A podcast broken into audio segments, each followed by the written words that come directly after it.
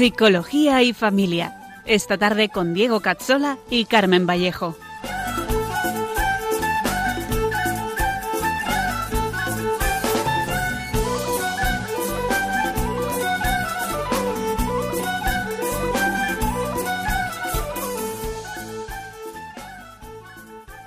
Te dijo ven y aceptaste, atrás quedó lo vivido, te dio una nueva esperanza, todo encontró su sentido. Y ahora estás. Bienvenidos a nuestro programa Psicología y Familia con Diego Cazzola y con Carmen Vallejo, un programa para profundizar en la psicología humana, la educación y la familia. Hoy hablaremos de la sexualidad en el matrimonio. Veremos los principios fundamentales para que esta dimensión corporal del amor en el matrimonio se viva más como Dios manda que como dice Hollywood. En unos segundos empezamos.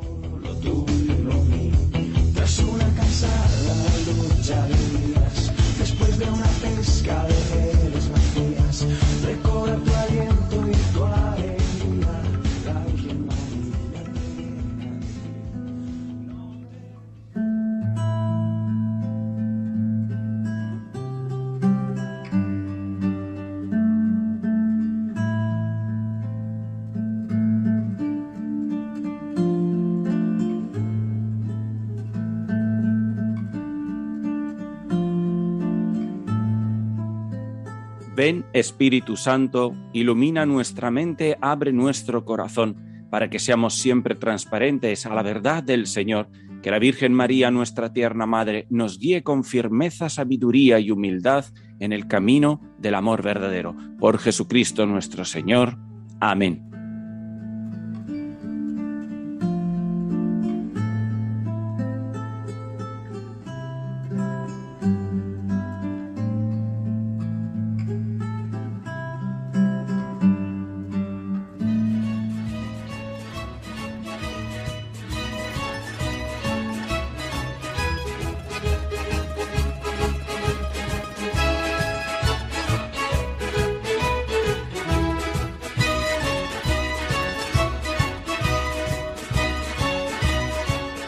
Bienvenidos a todos y muy buenas tardes una vez más a este programa de Psicología y Familia. ¿Qué tal, Carmen? ¿Cómo estás? Buenas tardes. Buenas tardes, Diego. Buenas tardes a todos. Pues muy bien, con mucho calor, pero alegres de vivir un mes con tantas fiestas marianas. Justo ayer fue la Asunción de Nuestra Señora y aún nos queda el 22, Santa María Reina, así que ardiendo de calor y de amor a María. Qué bien, qué bien, Carmen. Muchísima razón.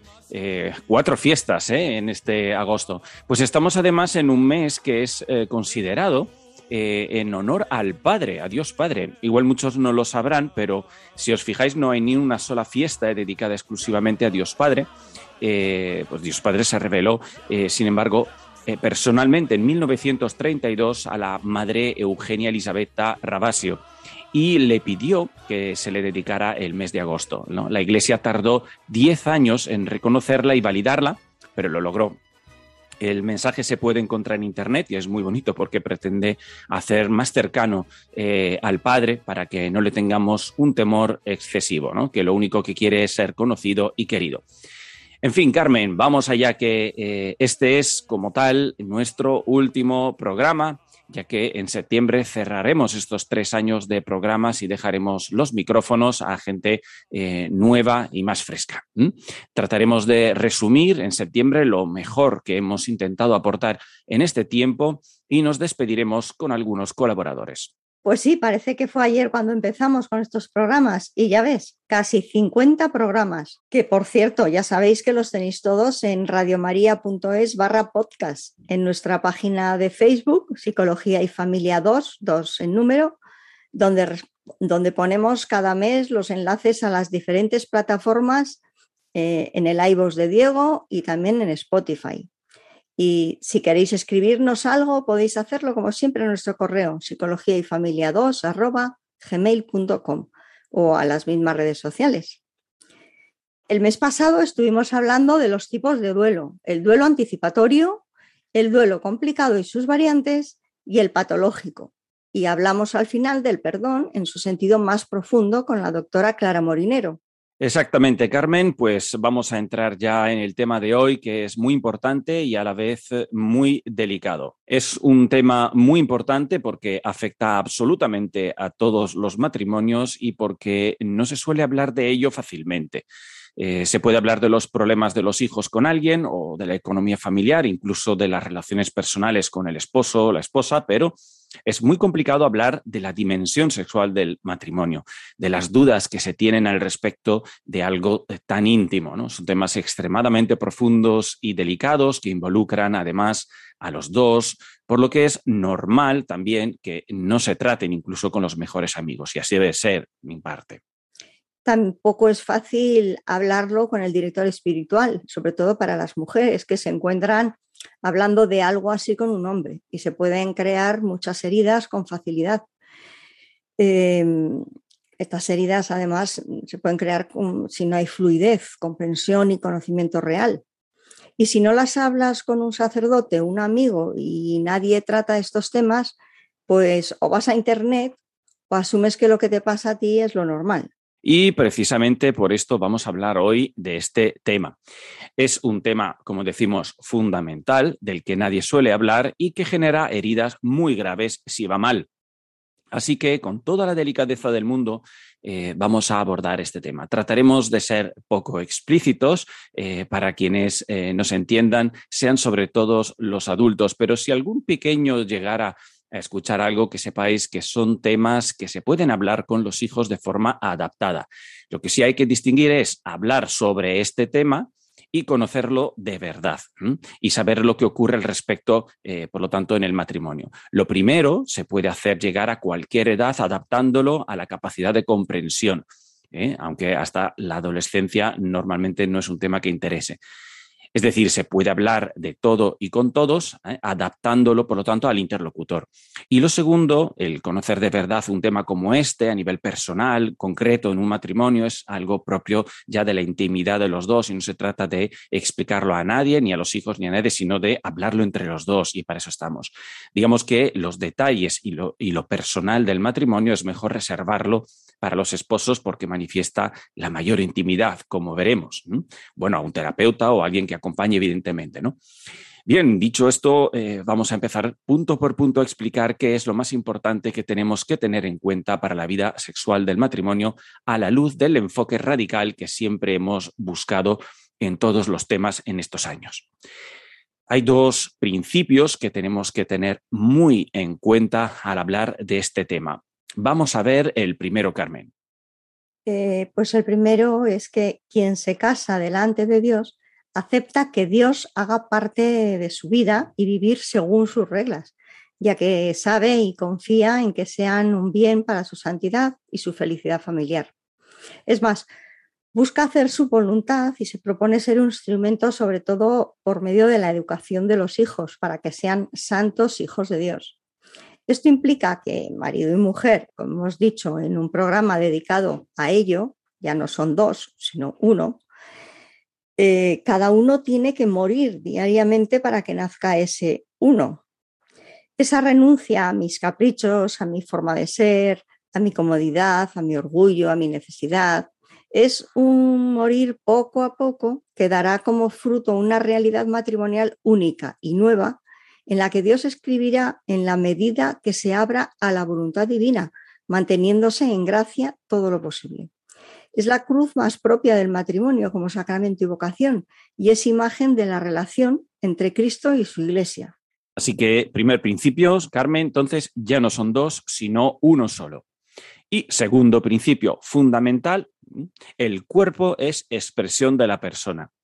Eh, y el placer que se puede conseguir en la relación física es un placer que se enmarca también en la expresión de algo previo y más profundo eh, que en la entrega física se expresa de una forma muy sensible, muy íntima y que eh, al ser algo tan grande se expresa dando también un placer, que como veremos nunca debe de separarse del trabajo personal anterior ni tiene que instrumentalizarse o invertirse. Voy a poner unos ejemplos porque eh, me gustaría que no fuera solo teoría y esto de la instrumentalización es muy importante. Instrumentalizar el momento físico, se me entiende, eh, puede entenderse de dos formas por lo menos. Por un lado puede ser eh, usar al otro para disfrutar, sin que realmente él sea el centro y el fin de la experiencia. Como cuando me apetece ir al cine a ver una película y busco a alguien para no ir solo, pero donde el otro no es el fin, sino un medio de compañía para ver la película. Eh, casi me daría igual ir con Pepe o con Mónica, lo que me importa es ver la película y no hacerlo eh, solo. Por otro lado, instrumentalizar la relación sexual puede suponer pretender que por medio de ella se consiga volver a estar bien cuando no se estaba bien. Eh, como cuando estamos bien nos encanta tener un encuentro, eh, pues esperamos que teniendo uno, pues que volvamos a estar bien, ¿no? Pues no es así. Eso realmente genera una herida muy importante porque disocia el, placer físico de la expresión de unión que conlleva. Eh, no solo genera una herida psicológica muy difícil de tratar eh, y de hablar, Eh, también es difícil de resolver e incluso de detectar por la propia persona, que igual ni se lo ha planteado y ni lo detecta, queda como inconsciente, ¿no? sino eh, una herida afectiva, eh, porque duele mucho sentirnos utilizados y en una relación física una persona, sobre todo la mujer que es más sensible, se tiene que abrir al otro de la forma más íntima y no se puede hacer falsamente, sin generar heridas importantes. Y cuidado aquí con el efecto cebolla del que hemos hablado otras veces. Es muy fácil que en ese ámbito justificarse o justificar al otro, normalizar lo que no es bueno, esconder el problema o asumir que no lo es. Incluso asumir, asumir que si lo hay es culpa mía, por ejemplo. Es más fácil aceptar una culpa que buscar una solución cuando ésta viene con tormentas y desestabilización, por lo menos momentáneamente. Así que es importante tratar estos temas con mucha sinceridad, mucho respeto y sobre todo deseo de buscar el bien del otro y no el placer sin más. De lo contrario, se justificarán muchas situaciones y heridas que están haciendo daño y no son buenas. Efectivamente, Carmen. Y vistos estos dos principios básicos y la importancia de la sinceridad, el amor mutuo en la sinceridad y el desprendimiento de uno mismo, pasemos ahora a pautas y consejos para vivir la intimidad del matrimonio como Dios manda, literalmente.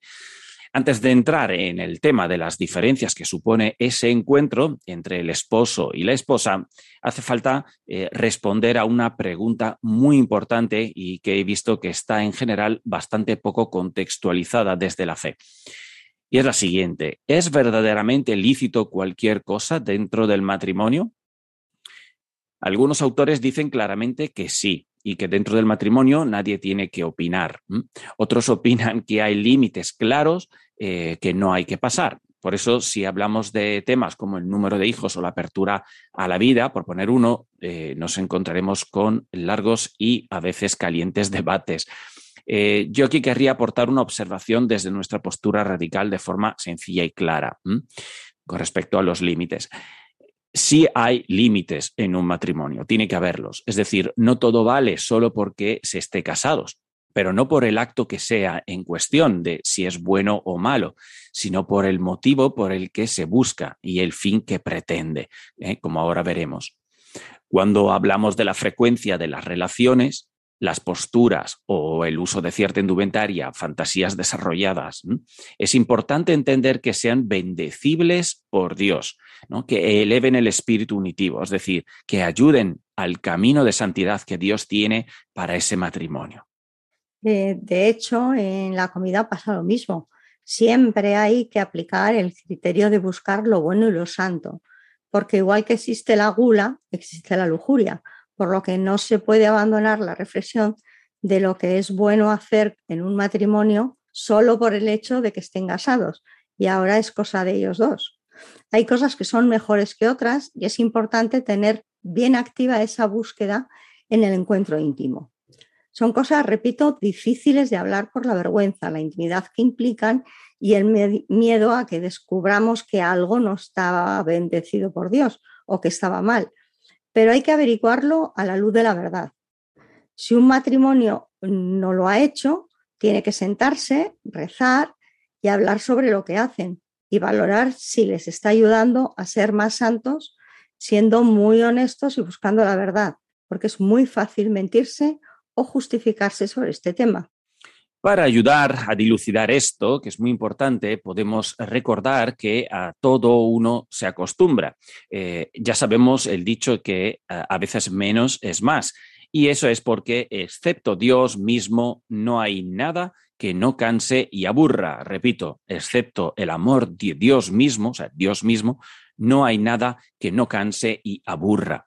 Eh, eh, si comemos chocolate todos los días o a todas horas, pronto nos cansaremos. Y con la expresión del cariño físico pasa lo mismo.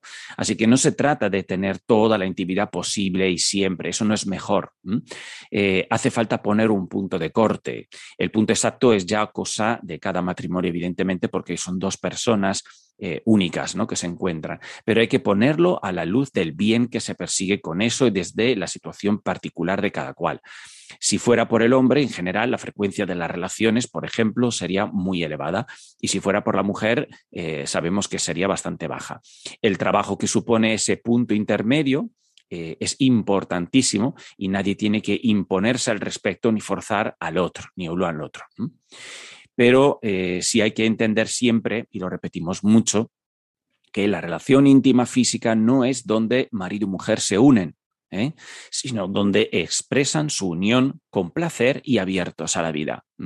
Esa unión, por lo tanto, no es un, punto de, eh, llegada, es un punto de expresión y menos un punto de partida. Pero la unión nace en lo previo, en el día a día y sobre todo en lo que es centro del sacramento, que es Cristo mismo. La experiencia sexual matrimonial es una analogía del amor de Dios, de Cristo y la Iglesia, y en la comunión concebimos eh, una nueva vida en nosotros, ¿eh? la misma vida divina. Eh, esta vida divina hay que nutrirla y conservarla diariamente según los primeros dos principios que hemos comentado. Pero aunque es un misterio el matrimonio, como sacramento, el placer corporal de la entrega o la entrega física en sí nunca debe de considerarse eh, el ápice del matrimonio, ni mucho menos un punto de trabajo inicial para sanar problemas. Por eso, de todas las formas que Dios ha elegido para revelarnos su vida y, y amor al mundo creado, decía Juan, San Juan Pablo II, el matrimonio realizado y consumado en la unión sexual es, hasta cierto punto, el más fundamental. Jesucristo, por supuesto, es la revelación más plena del amor de Dios al mundo. Sin embargo, es el matrimonio, más que cualquier otra cosa, lo que nos prepara mejor para entender el amor de Jesucristo. Como dijo nuestro Señor, si no coméis la carne del Hijo del Hombre y no bebéis su sangre, no tendréis vida en vosotros. Por eso el Papa San Juan Pablo II afirmó en numerosas ocasiones el carácter esponsal de la Eucaristía y su relación peculiar con el sacramento del matrimonio. La Eucaristía es el sacramento de nuestra redención, es el sacramento del esposo, de la esposa. Efectivamente, Carmen. Y otra cosa es la idea de relación íntima que se nos ha creado por la televisión y la gran pantalla. Nada que ver en absoluto en las formas, los tiempos, la estética, las dinámicas de los deseos eh, y lo que es propio mm, del varón y de la mujer. Así que Vamos a entrar ahora en ver cuáles son las características concretas de este juego de los esposos, por decirlo así, y que hay que conocer bien para proseguir el camino de santidad y no solo eh, en la búsqueda del placer del momento. Pero antes de entrar de lleno, vamos a escuchar esta hermosísima canción del grupo Hakuna. Eh, fijaros bien en la letra porque es una declaración de amor de Dios que pone la piel de gallina. Eh, cómo de enamorado está el Señor de cada uno de nosotros eh, y no nos enteramos. Un segundo, Hakuna. No quiero dejar de hacerlo, no lo intentes imaginar si por un segundo vieras cómo te escucho, cada ruido, cada palabra y cuando no hablas mucho. Y hables o estés callado, solo me importa si estás En mi amor cabe el silencio, cabe hablar y mucho más.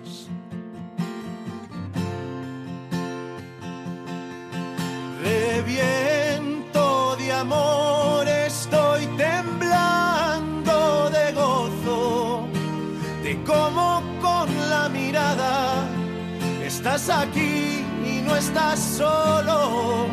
Cada lágrima, cada risa en mi memoria se han grabado. Cada detalle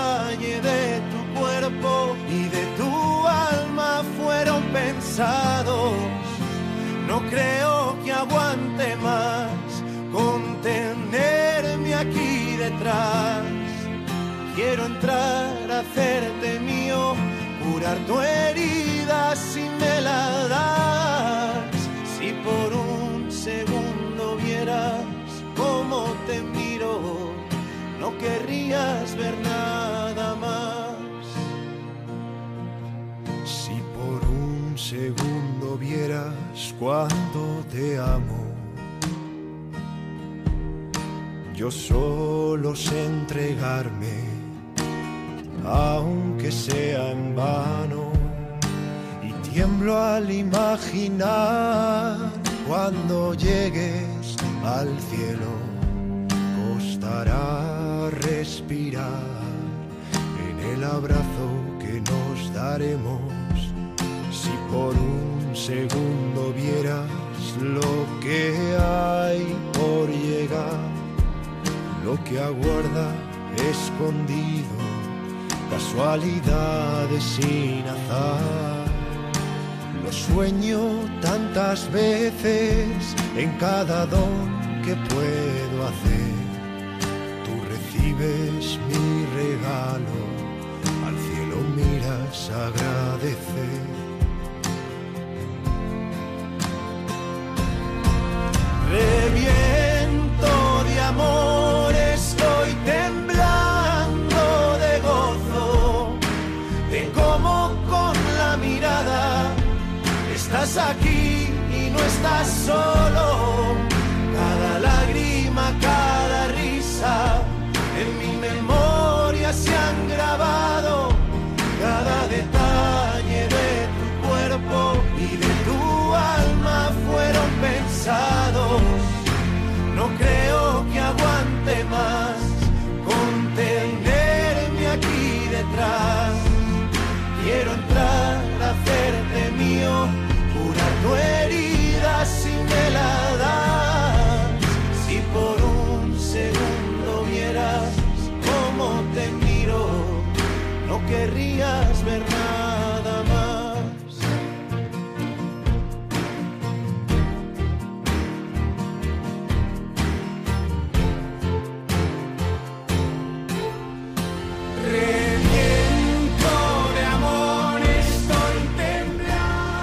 De amor, cada detalle de tu cuerpo y de tu alma fueron pensados. No creo que aguante más contenerme aquí detrás. Quiero entrar, hacerte mío, curar tu herida si me la das. Si por un segundo vieras cómo te miro, no querrías ver nada más. Quizás sea la canción en la que más Eros divino haya visto. Eh, yo creo que a veces nos olvidamos que Dios tiene más pasión y deseo por nosotros del que podamos sentir nosotros hacia nadie, ¿verdad? Estáis escuchando el programa de Psicología y Familia con Diego Cazzola y con Carmen Vallejo. Seguimos hablando de la relación sexual del matrimonio, ese tabú del que nadie habla y eh, que tantas eh, heridas causa y que muchas veces ni las vemos. Y la primera causa de heridas viene de esas falsas expectativas que nacen de la televisión y el cine, como decíamos, que nos proponen una realidad que ni es realidad ni es posible. Y se disocia el corazón de quien pretende vivir algo así en, la realidad en, diaria. ¿no? Ya vimos las diferencias entre el varón y la mujer en el programa del 23 de julio de 2019. Pero ahora queremos ver qué es lo que tenemos que saber para que la diferencia sexual sea vista como un elemento de trabajo para la santificación del matrimonio y no como un obstáculo simplemente molesto. Efectivamente, Carmen, vamos a ver lo esencial de cada uno. Vamos a ver el hombre. El hombre, por lo general, quiere resolver de forma rápida el encuentro. Esto es porque busca la descarga. Eh, el varón genera tensión por la mera espera, pero además eh, se va cargando por la enorme y continua estimulación visual que se encuentra. Fijaros el vestir de algunas mujeres, sobre todo ahora en verano, en las playas, eh, fijaros en la publicidad, las películas. Además que él es eh, el que suele buscar la iniciativa y si va preparando el camino y luego se encuentra, por ejemplo, que no se puede, por mis razones, pues eh, queda frustrado y físicamente sigue acumulando esa tensión que busca la descarga. En este sentido vemos una forma eh, muy física, es muy visual y rápida en el hombre que le distingue claramente de la mujer de un modo muy específico. El hombre, cuando llega a la relación, entonces, eh, como dice el doctor Joaquín de Irala, entra en la relación, eh, se me entiende, eh, como si se metiera en un vértigo o un remolino que hace que apenas se entere de nada. cuando empieza, difícilmente se distrae y se descentra y se ve abocado a la resolución eh, de allí que la mujer tiene que saber que hay un punto de no retorno después del cual es complicado pedirle pararse o hablar o expresarse o estar, eh, digamos, como más conectado. Para eso hay que, y, esto es eh, cosa de los dos, dedicarle el tiempo adecuado antes. Y no hablo de los preliminares, sino de todo el día, ¿no? Y el hombre tiene que demostrar en ese momento su esfuerzo por ser delicado y poner ante todo la persona delante y no su placer. Ese autodominio hay que entrenarlo y trabajarlo y solo puede ser fruto del amor que realmente tiene por la mujer. La mujer, por otro lado, se acerca a ese momento de otra forma. A ver, ¿cómo es la mujer? Pues ella va al encuentro para saturarse, no llega con las pilas cargadas como el varón y disfruta, digamos, de la carga, del empezar a cargarse. Por eso ella no desea normalmente una resolución rápida del encuentro y necesitará más tranquilidad. Tiene que hacer un trabajo de confiarse, abrirse al encuentro, tiene que sentirse especial, buscada por sí misma y desde luego no utilizada. Por eso el esposo tiene que ir mostrándole, como decíamos en los días previos, detalles que la vayan preparando para ese acto de confianza, a esa apertura lenta que tiene. Muy contrariamente a lo que se ve en la televisión, la mujer es más auditiva que visual. El hombre, hemos dicho, es más visual. No tiene una necesidad física tan grande eh, como el varón y hay que tenerlo en cuenta, por lo que hay que conquistarla con más argumentos, digamos. Eh, la mujer buscará la delicadeza que eh, la conquisten con tiempo, con determinación y convencimiento, pero en el respeto de la libertad. Esa búsqueda de decisión, pero también de libertad. Tiene que sentirse cómoda, por lo tanto, segura y libre, porque en ese abrirse eh, tiene que disfrutar.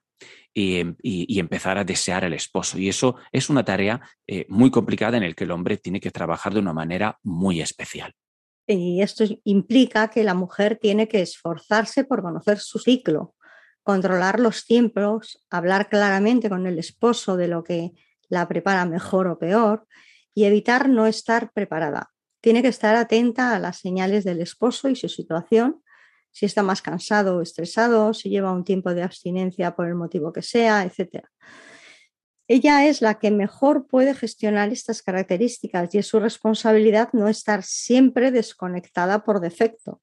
Por otro lado, el varón también tiene que hacer el trabajo de poner siempre en primer lugar la conquista de la esposa y no esperar la, descarga de la tensión y pretender un encuentro a dos.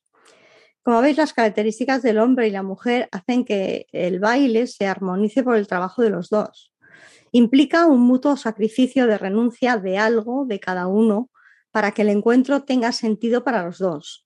Si solo trabaja uno o no sale bien el encuentro o uno de los dos, como mínimo, se sentirá solo en ese momento, algo que con el tiempo, como hemos dicho, genera heridas y distanciamiento. Volvemos a repetir que eh, el sexo es uh, un momento más en una historia de amor. Eh, ni es lo más importante ni lo primero en el orden ¿eh? atrae mucho, pero no es lo más importante. La televisión nos ha enseñado que la mujer desea esa relación prácticamente como el hombre. Y seguro que ahora hay muchas mujeres que han aceptado ese estilo, pero no es el que brota de dentro de ella, de su maternidad. Tampoco el hombre es así como nos lo describen, porque es capaz de ir con delicadeza, esperando y entendiendo que a veces entregarse es no hacer nada o posponer y no ir como potro salvaje o de forma apasionada en todo momento.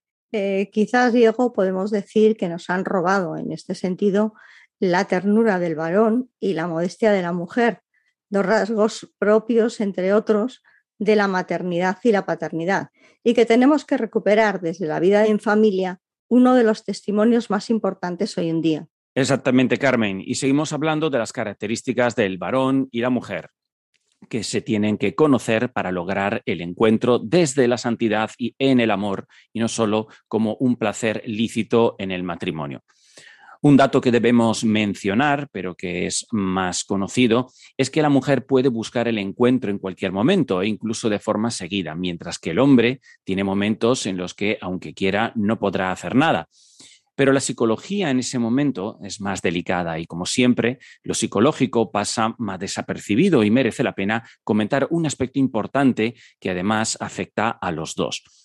Hemos dicho que la mujer tiene que prepararse para el encuentro, pero el hombre, aunque no se da cuenta, muchas veces se ve influido muchísimo por ciertos preparativos psicológicos. Un solo pensamiento o una preocupación puede demoler esa carga del varón o impedir su desenlace. Eh, al hombre le afectan eh, sobre todo los pensamientos previos, como saber si saldrá bien, si logrará un buen encuentro, si su mujer estará a gusto y si querrá, o si los preparativos habrán sido todo para nada. Eh, si teme no estar en condiciones o terminar antes de lo deseado, es muy probable que le afecte y que le afecte mucho más de lo que él se imagina. Ya sabemos que los hombres tienden a despreciar un poco lo que es psicológico, ¿no? En general, por lo que eh, hay que tenerlo en cuenta. Y la mujer trabajar esas expectativas, sobre todo durante todo el día. Ya sabemos que luego en ese momento el hombre eh, atiende muy poquito. Pero lo mismo pasa a la mujer, a ella también le afectan las expectativas y los pensamientos, pero sobre todo en el momento o los previos. A la mujer le cuesta predisponerse y como hemos dicho, es una tarea importante para que todo salga bien. Le cuesta entrar en el tema y mentalizarse. Es más lenta y sobre todo hay que tener en cuenta que puede salir o descentrarse rápidamente de la relación.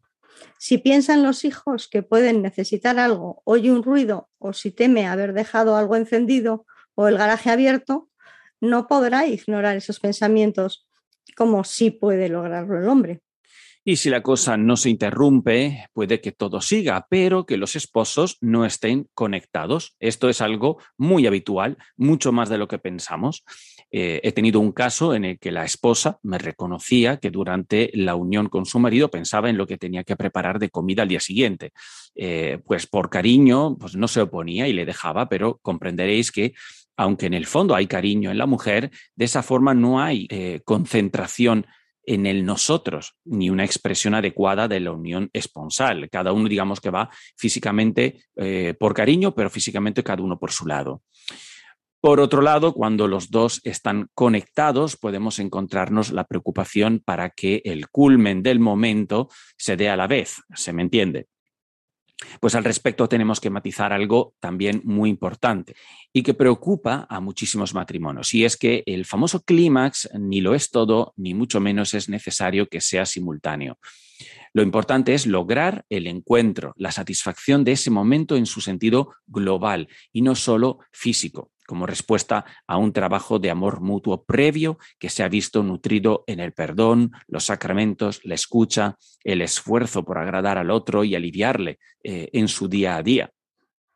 No se trata, por lo tanto, de entenderse en la cama, como se dice, o lograr un placer simultáneo máximo, sino de estar bien fuera de ella y acordarse que el otro es diferente y no responderá como deseamos, sino como es con su personalidad propia, su unicidad, su forma de ser varón o mujer. Que lo importante es subrayar en esos momentos la unión que se vive a diario y expresar el amor que se tiene. A veces la experiencia del encuentro será más física, otras veces más psicológica, y si no se dan esas condiciones previas, es mejor resolverlo antes y esperar para tener el encuentro. Eso es, Carmen. Mejor pedirse perdón y encontrarse que encontrarse para pedirse perdón, digamos, y esto ya más o menos lo hemos dicho. Recordemos que lo físico, si no es expresión de una comunión, eh, genera más problemas que arreglos. Si lo que más preocupa al matrimonio es el placer en sí, eh, se desarrollan eh, varias dificultades de relación y afectivas e incluso patológicas, algunas más clínicas, otras más afectivas, pero que en definitiva llegarán a promover un malestar separador más que conciliador. Un último criterio que no se suele hablar y que me gustaría dejar claro es al respecto de lo que se puede hacer o no en ese momento. Algo hemos dicho al principio, pero tenemos que cerrarlo. Es quizás el punto más delicado, pero como nadie habla apenas de esto, creo que es un aspecto que hay que tocar. Si alguien quiere profundizar en estos eh, temas, les propongo el libro, por ejemplo, de Christopher West, Buena noticia sobre el sexo y el matrimonio. Es, está muy bien, no lo he leído entero, pero tiene muy buenos criterios de fondo y es muy concreto. Eh, más concreto quizá que los de Joaquín de Irala y, más riguroso que los de eh, Xauari eh, Knotz, que también se, se, aconseja mucho y que en mi opinión patina en algunos puntos. ¿vale? Es eh, difícil encontrar autores que sepan de lo que hablan a nivel teórico y práctico y que busquen la espiritualidad de la forma radical con la que lo intentamos en este programa. Muchos matrimonios mmm, tienen dudas al respecto de si es lícito hacer determinadas cosas en el acto conyugal. Como hemos dicho, algunos autores son muy permisivos y otros no entran al trapo. Y como el magisterio de la Iglesia no se ha pronunciado al respecto, queda un poco a cada uno y creemos que hay que dar una indicación al respecto, ya que es de las dudas más frecuentes y que quedan un poco tabú. Como no podemos ser muy explícitos por prudencia, entiéndase que las dudas principales se dirigen a saber si se puede besar alguna parte más que otra o si es adecuada una postura más una postura que otra. A veces el tema de la postura es propuesta por cuestiones médicas durante el embarazo, por ejemplo, otras viene de la imaginación de uno de los dos. Y esa es la cuestión para conseguir un criterio que ayude al matrimonio al correcto discernimiento. Así que los consejos que podamos dar son los dos siguientes. Uno, primero piensa si lo que quieres hacer o lo que deseas que te hagan nace de una fuente limpia. Si algo se quiere hacer porque sale en las películas o de una fantasía previa, podemos estar seguros que no se hará en el encuentro con la otra persona, sino que necesitaremos la otra persona para lograr ese deseo, como para experimentar, como antes decíamos eh, de la película que queremos verla al margen de nuestro acompañante, eh, sino para no, para no ir solos. Segundo, eh, la excitación hay que educarla. Y si no está bien educada desde el principio, como es cada vez más normal hoy en día, es difícil que de forma espontánea nazca eh, desde el amor y para el amor del otro. Y es fácil que se deslice hacia un egoísmo o un narcisismo más que al encuentro esponsal con la otra persona. En general, pero en estos casos más, es aconsejable hablar esas cosas fuera del momento íntimo y tratarlos sin las correspondientes emociones y, si hace falta, con la ayuda de alguien formado y preparado espiritualmente para dar buen consejo. Decidid qué gestos o expresiones físicas representan mejor el amor que os tenéis, porque si se deja al momento se puede hacer cosas que no ensalzan la dignidad y no elevan el encuentro a Dios. Y lo peor es que se justifiquen y acepten sabiendo en el fondo que hay algo que no está bien o que no está todo lo ordenado a Dios que se pudiera. Así que, Carmen, creo que hemos dado muchos apuntes y criterios fundamentales para una de las cuestiones matrimoniales más importantes y menos habladas. Eh, no podíamos terminar nuestra serie de programas sin tocar eh, este ámbito. Pasemos ahora a rematar este tema viendo cómo educarlo en los hijos. Veamos qué nos dice la psicología educativa cristiana para la educación de los hijos en estos aspectos que son tan íntimos. Si es eh, difícil educar eh, ya la afectividad y la sexualidad, imaginémonos lo complicado que es educar la relación física de los hijos para cuando sean futuros esposos. Si os interesa, en unos segundos vamos a por ello.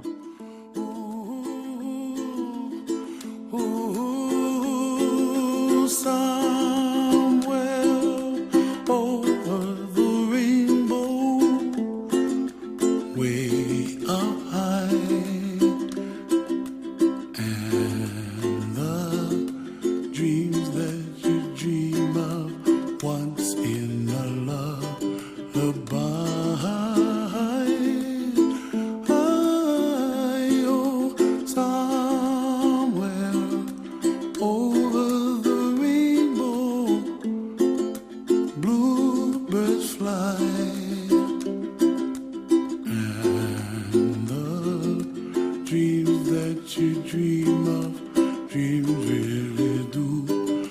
true. Ooh, someday you wish upon a star, wake up where the clouds are far behind. Estáis escuchando el programa Psicología y Familia con Diego Cazzola y con Carmen Vallejo. Empezamos la segunda parte de nuestro programa Secciones para Crecer.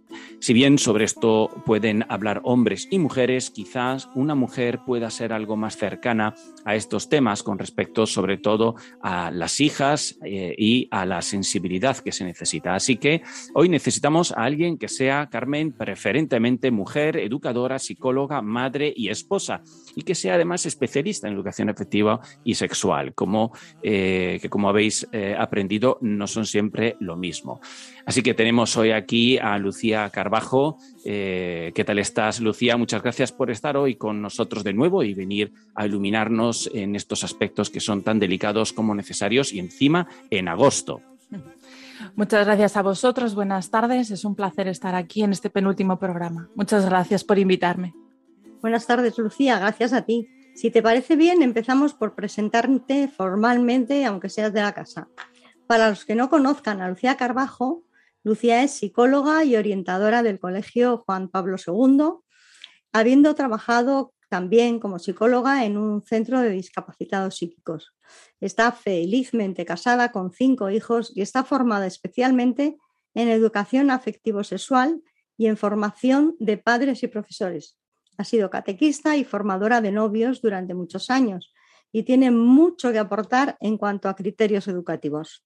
Bueno, Lucía, pues hemos estado hablando de algo que casi nadie habla y menos eh, descendiendo a dilucidar lo que realmente ayuda al matrimonio a acercarse a Dios por medio del encuentro físico que es propio del matrimonio.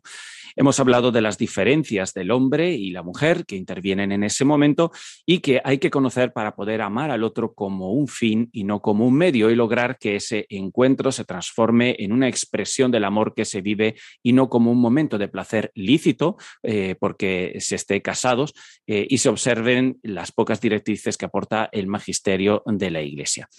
Ahora nos gustaría que nos ayudaras a aterrizar la educación y la preparación de todos estos aspectos a los hijos. Y para esto eh, tengo unas preguntas muy potentes que eh, realmente solo podría hacerte a ti, así que vamos adelante. Lo primero y más importante es, cómo lograr enseñar estas características de la relación tan íntima que hemos estado tratando a los hijos. Podemos entender lo de educar la relación hacia los demás en general, eh, pero ¿cómo hacerlo en todos esos aspectos tan íntimos? ¿no? Porque lo que pasa a veces es que los novios llegan al matrimonio, se casan y se encuentran con un aspecto de la relación muy nuevo en lo psicológico y lo espiritual, pero eh, sobre todo en lo físico. Sí, todas las cosas importantes de verdad en la vida creo que se enseñan viviéndolas. Los hijos no deben ni ver ni conocer la intimidad de sus padres, pero es que lo que ellos viven en su intimidad de esposos se manifiesta en su trato, en sus miradas del día a día, en sus palabras, en sus abrazos, en su complicidad. Y esto sí lo ven y deben conocerlo los hijos. Bueno, hemos dicho que la mujer es eh, lenta al entrar en la relación y fácil de salir de ella, mientras que el hombre entra rápido y le cuesta salir. ¿no? Eh, gestionar esta dinámica es bastante complejo porque se añaden las heridas personales, la forma de ser de cada uno, etcétera. ¿no? Eh, ¿Cómo incide en esto la relación de los padres eh, con los hijos? ¿no? Me pregunto especialmente por la más delicada y relacionada con la figura del padre. Los adolescentes que no han recibido el cariño eh, del padre a veces se lanzan en los brazos del primer hombre que le ofrece algo parecido, ¿no? aunque sea mentira. ¿Cómo está relacionada la relación padres-hijos y la relación marido-mujer a nivel de intimidad? ¿Qué opinas? Pues mira, lo que hemos vivido en nuestra vida mm, pre-matrimonial, pre-relacional en este sentido, nos hace tener modelos mentales de cómo es la relación entre los dos sexos y modela también nuestros miedos y nuestros deseos. Pero todos tenemos en nuestro corazón un mismo deseo, que es ser amados, y una llamada, amar. El amor de Dios sana nuestro corazón para que pueda satisfacer ese deseo y responder a esa llamada, a cada uno según su historia. Pienso que si eres ese padre o madre que se da cuenta ahora de que no amo bien a su hijo o a su hija, lo mejor es pide perdón y ora por él o por ella. Si en cambio pues estás en el lugar de ese hijo herido, perdona. Pide perdón si tú también has fallado y confíate al Señor para que te sane. Si eres un padre o madre que siente temor a fallar en este aspecto, pide al Señor que te ayude en tu misión paternal y que supla tus deficiencias. Pienso que esto es lo que yo diría, ¿no? Y, Lucía, ¿cómo educar la no instrumentalización del otro en los hijos para que luego se traslade a la relación esponsal? Sí, mira, las cosas grandes se educan en las cosas pequeñas. Nadie gana una maratón el primer día. Tus hijos, mis hijos, son pecadores porque están heridos y en la relación entre ellos van a surgir discusiones, enfrentamientos, manipulaciones, no son perfectos. Pero como padres, como educadores, nuestra visión tiene que estar en que pueden aprender, pueden aprender a tratarse bien, a aterrizar eso en el día a día, en las pequeñas cosas, aprender a pedir perdón cuando se equivocan, pueden aprender a perdonar, aprender a que las cosas cuestan, que no es fácil hacer siempre el bien, incluso aunque quieras y fallas.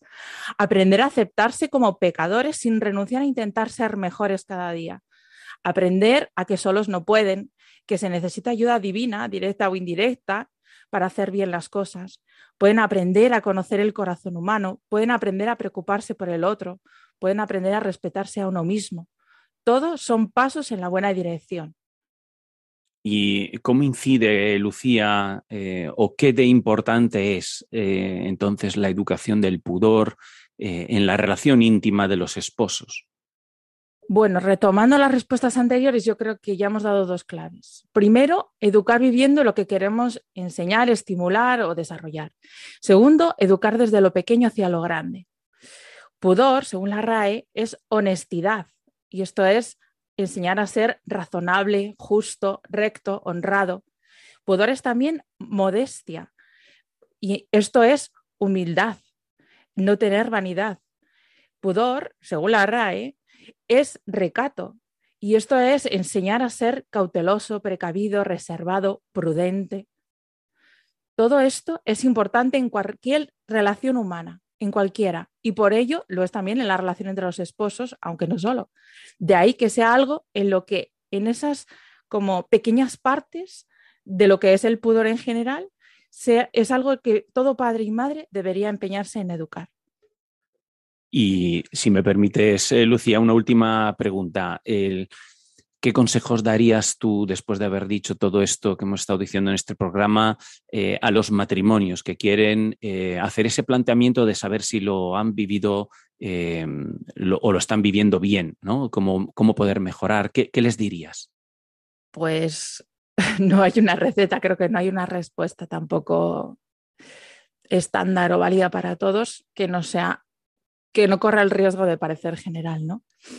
Pero la realidad es ah, confrontar.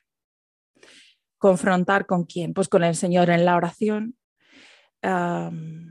confrontar con los sacramentos, ¿no? Al recibir al Señor en nuestro corazón, en, eh, en nuestro cuerpo, en la Eucaristía, pues hablar con Él, descansar en Él, descansar nuestras miserias en la confesión, mm, pedir ayuda para el, cambio, para la... Yo tengo una máxima mm, que es amar siempre más y mejor. Esto se puede aplicar a todo, pero bueno, el- en el amor entre, yo te hablo aquí ya como esposa y como madre, ¿no? El, cada día quiero amar más y mejor a mi esposo y a mis hijos. Evidentemente también aquí caben mis padres, mis hermanos, mis cuñadas, mis suegros, mis sobrinos, los compañeros, vecinos, todo el mundo, ¿no? Pero como estamos ciñéndonos aquí a la familia y amar más y mejor, pues se hace pues con los pasos que te decía, ¿no? En la educación para los hijos, pasando por estos pasos de admitir que somos pecadores, ah, pidiendo ayuda, mm, intentando crecer, conociéndonos a nosotros mismos, en camino. Muchísimas gracias, Lucía, por estar con nosotros aquí y ayudarnos a aterrizar estos aspectos que eh, evidentemente son muy importantes y también muy delicados. ¿no? Yo creo que habrán ayudado a tomar más conciencia de lo importante que es educarlos cuanto antes y eh, correctamente desde el ejemplo y, y con, con- con muy buena voluntad de, evidentemente, superarnos cada día. Muchísimas gracias, Lucía, y muy buenas tardes. Muchas gracias, Lucía. Un saludo. Muchas gracias a vosotros. Un abrazo. Nos despedimos entonces de Lucía Carbajo, psicóloga orientadora, madre formadora, especialista en afectividad y sexualidad. Muchísimas gracias y feliz semana. Abrazo tu amor que no entiendo. Sé que sanaré a su tiempo. Bendito seas, Señor, en tus brazos dormiré. Esto es todo amigos de Radio María. Os dejamos hoy con la tarea de rezar el camino que estamos trazando con nuestra sexualidad en el matrimonio. Es fundamental que sepamos que realmente lo que hacemos, cómo lo hacemos y cuánto lo hacemos, sea expresivo de nuestro amor a Dios y no una búsqueda de nuestro placer y nuestra satisfacción. Que el amor de Dios que vivimos en nosotros y en nuestro matrimonio se manifieste en la sexualidad, pero de forma santa, sin las ilusiones pasionales de Hollywood y además que no sea una forma de placer independiente. Dios mediante nos volveremos a escuchar el martes 27 de septiembre para despedirnos de estos tres años juntos. Revisaremos las ideas principales que hemos tratado de aportar y eh, nos despediremos de algunos colaboradores más cercanos, si Dios quiere. Si alguien desea hacer una última comunicación o pregunta, ya sabe que puede escribirnos a psicología y familia 2 arroba radiomaria.es o comentar en nuestras redes de nuestras páginas de Facebook, eh, facebook.com barra psicología y familia 2, eh, 2 siempre en número.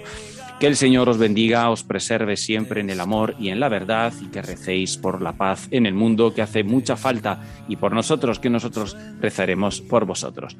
Hasta la próxima, si Dios quiere, Carmen, y que no paséis mucho calor. Un saludo a todos, felices vacaciones y nos vemos en septiembre. Hasta luego. Descanso en ti, descanso en ti, descanso en ti, descanso en ti, descanso en ti, descanso en ti, descanso